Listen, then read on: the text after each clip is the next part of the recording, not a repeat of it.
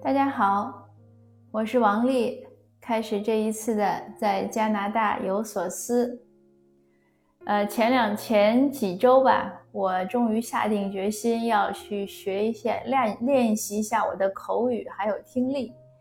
我的听力呢，前面我也有讲过，我为了练听力呢，听新闻已经有一年了，这个还是挺有进步的。刚开始呢，完全是听不懂。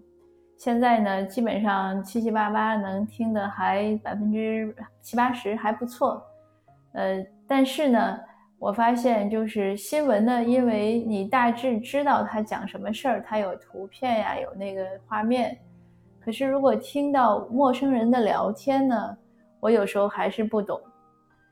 还有呢，就是有一个朋友呢，再三讲我，他说你的英语呢就是 Chinglish，就是造的句子呢不地道。完全是中文的翻译过来的，而且还有一个问题呢，我们学英语的时候呢，很多词呢，可能就算书面语吧，总之不是加拿大当地人的用词，所以你用的时候呢，对方可能听得很奇怪，但他大概可以懂，但他肯定知道你是外国人或者是新移民这样过来。最要命的是他说的那个词呢，我听不懂。所以这个就是，就像我们可能你到一些地方听他方言一样，他有一些词儿呢，你就是不明白，然后关键的那个动词或者名词你不明白，就造成了沟通的困扰。呃，后来我想了想这个事儿呢，这个扛也扛不过去，所以还是要去好好学习。嗯，我就去报了一个口语俱乐部。这个口语俱乐部呢，我也推荐大家呢，如果想学外语啊，或者想练。口语呀，演讲都可以试一下，叫 Toastmaster。呃，这个我会把这个词呢写在，就是你可以点开我的这个节目，你点开我每次会有内容介绍，我会把这个词呢写在上面，您可以上网搜一下，因为它在很多国家都有网站，加拿大和美国肯定都有，呃，在中国国内能不能打开我不知道。然后现在还有一个好处呢，因为是疫情呢，所以本来他们的这种活动应该都是地面的，但是现在呢都改成 Zoom 了，也就给一些跨区域呀、跨国家的人呢造成就是带来了方便。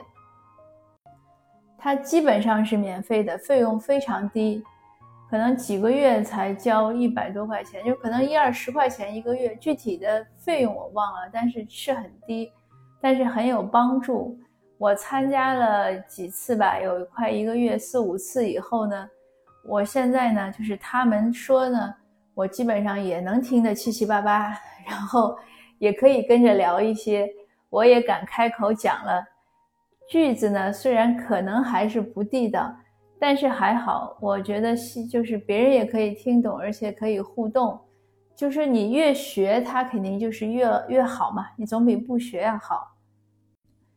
在这儿呢，就是也是插一句，前几天呢，有一个朋友问我，他说他五十几岁了，呃，别人推荐他呢去上那个成人高中，他说我看了一下这个成人高中，要把那些课上完要两年，那我不就就是可能快六十了，嗯，那他说有没有快的东西能让我学的？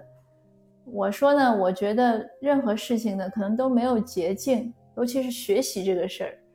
你学的快和慢是在你自己，但是可能很多事情都要按部就班，而且呢，你我就说他，我说你现在呢觉得两年是个长的时间，但你如果不学，两年一晃就过了。你像我现在晃了快十年了，不是还是不会吗？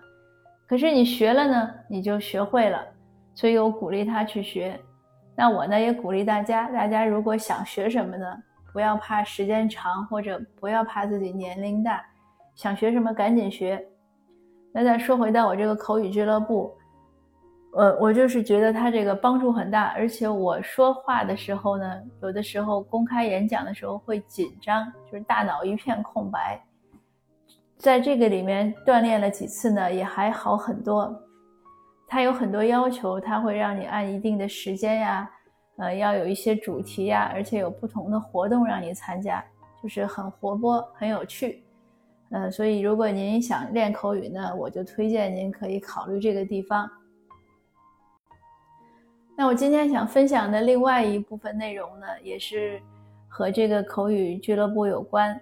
我参加了之后呢，呃，我觉得一方面呢是让我练习了口语，另外呢让我更了解加拿大本地人的生活和思想。呃，我指的本地人呢，也不只是说土生了，也包括移民，就是你知道大家的这个状态是怎么样。因为我们作为一代移民，我可能比较能猜得到，或者我能理解的是和我差不多的背景的情况下移民过来的中国大陆来的这个年龄的人。那有一些留学生可能年轻一些呀，或者有一些来的早的，呃，但是因为大家背景差不多，语言相通，那平时聊天啊也可以大概能沟通，你就能猜到或者能理解他的状况。呃，可是对于其他族裔的人呢，我们了解的就很少。昨天呢，参加了这个活动呢，哎，让我大开眼界。就是今天我题目中的第二部分，他的世界。昨天的那个演讲的题目呢，那个主题也很有意思。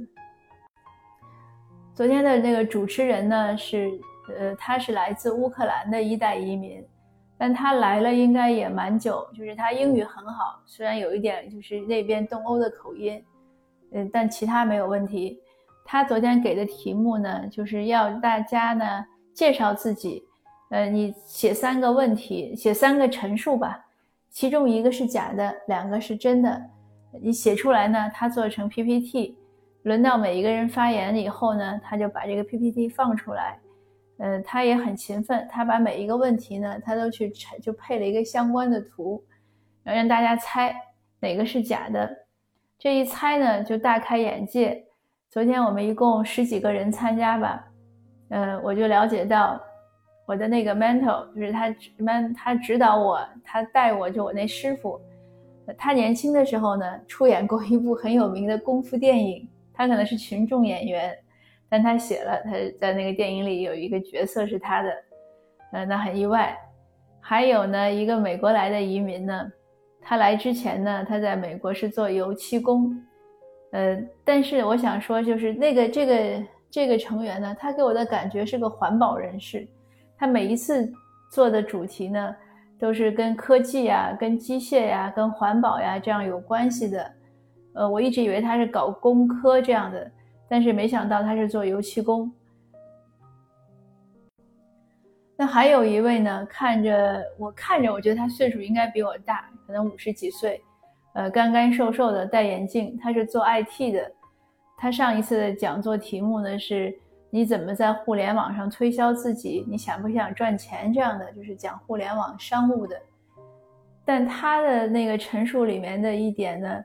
他竟然一直是玩高空飞行，各种飞行，什么滑翔机呀，还有什么热气球呀，他去过很多地方。那他也是一代移民，但我不知道他从哪儿来的。那另外呢，呃，有一个有一个先生呢，大概也是中年人了，因为他们年龄其实就是他们看不出来我们的年龄，我们也看不出来对方就是其他族裔的年龄，真的不好猜。另外一位先生呢，看着很文静，很儒雅。他从中学到大学呢，竟然是赛车手。他说他是受过专业训练的赛车手。还有一个从萨省来，呃，他们那边很冷，呃，萨斯卡通。他说他特别喜欢就是挑战严寒，在零下四十度的地方，他可以躺在雪地里五分钟。他到现在都是每天洗冷水澡。那我们这些成员里呢？呃，有一位从小是他是菲律宾移民，他给我讲过，他六岁来的，他从小就跳芭蕾，一直跳到中学还是大学。嗯，还有一位呢，高中的时候呢，竟然代表加拿大国家队出参加过可能青少年体育比赛啊之类的，就拿了奖牌的。呃，另外有一位呢。他说：“八六年的，因为八六年正好是在温哥华开世界博览会，是个非常大的一个国际性的展览活动。他八六年的时候，他说当时戴安娜王妃，呃，应该是和查尔斯王子来访的时候，他就站在他们家前门的树上，他为了看王菲，他就爬在树上。他当时应该是十几岁，他爬在树上就去看王菲呢。从他们家前门走过的时候呢，抬头看到了他，说那儿有一个小姑娘，然后这样的还跟他有一个对视。后来仪仗队过了之后，他就他说他就去了去看那个就是全球博览会。然后这位女士呢，她环游世界很多地方。他给的问题都是他在爱尔兰怎么样呀？他去新西兰怎么样啊？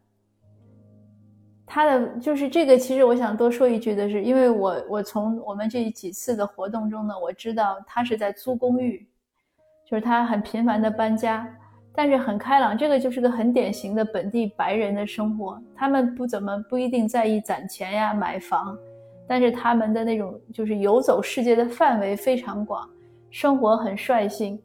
很随意，就是我们说很洒脱，他很开心，就是他就就做他自己想做的那个事情。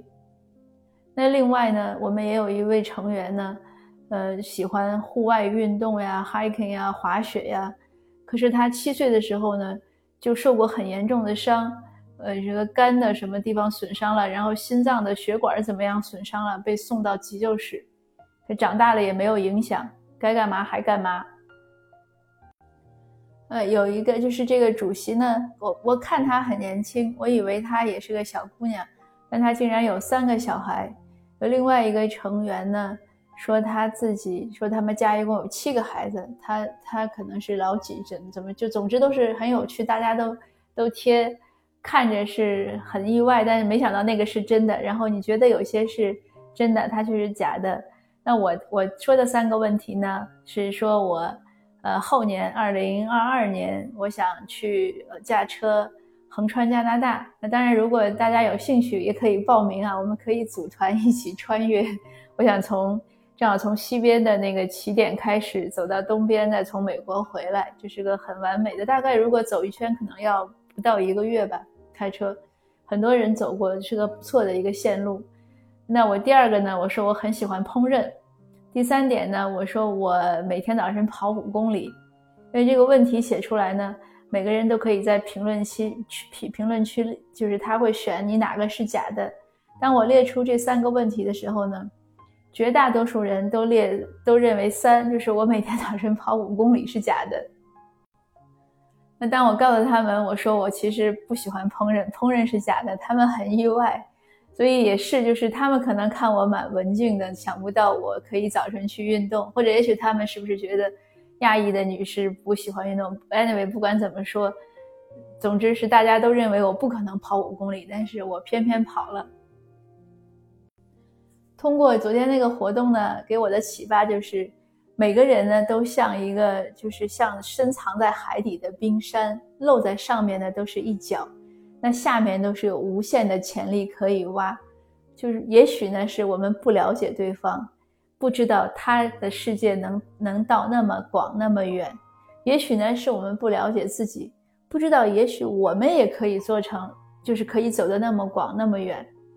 嗯，这些呢又给我一些新的激励，就是挑战各种可能，挑战你做你想做的事情，去挑战自己，去挑战一些所所谓的不可能。去努力嘛，我就我就想到人家那个看起来那么文静啊、干瘦的这个一个，我认为一个一个老人带引号的都可以去天天在这个高空做各种运动，真的是觉得不可思议。可是他就做了。那好，今天的分享呢就到这儿。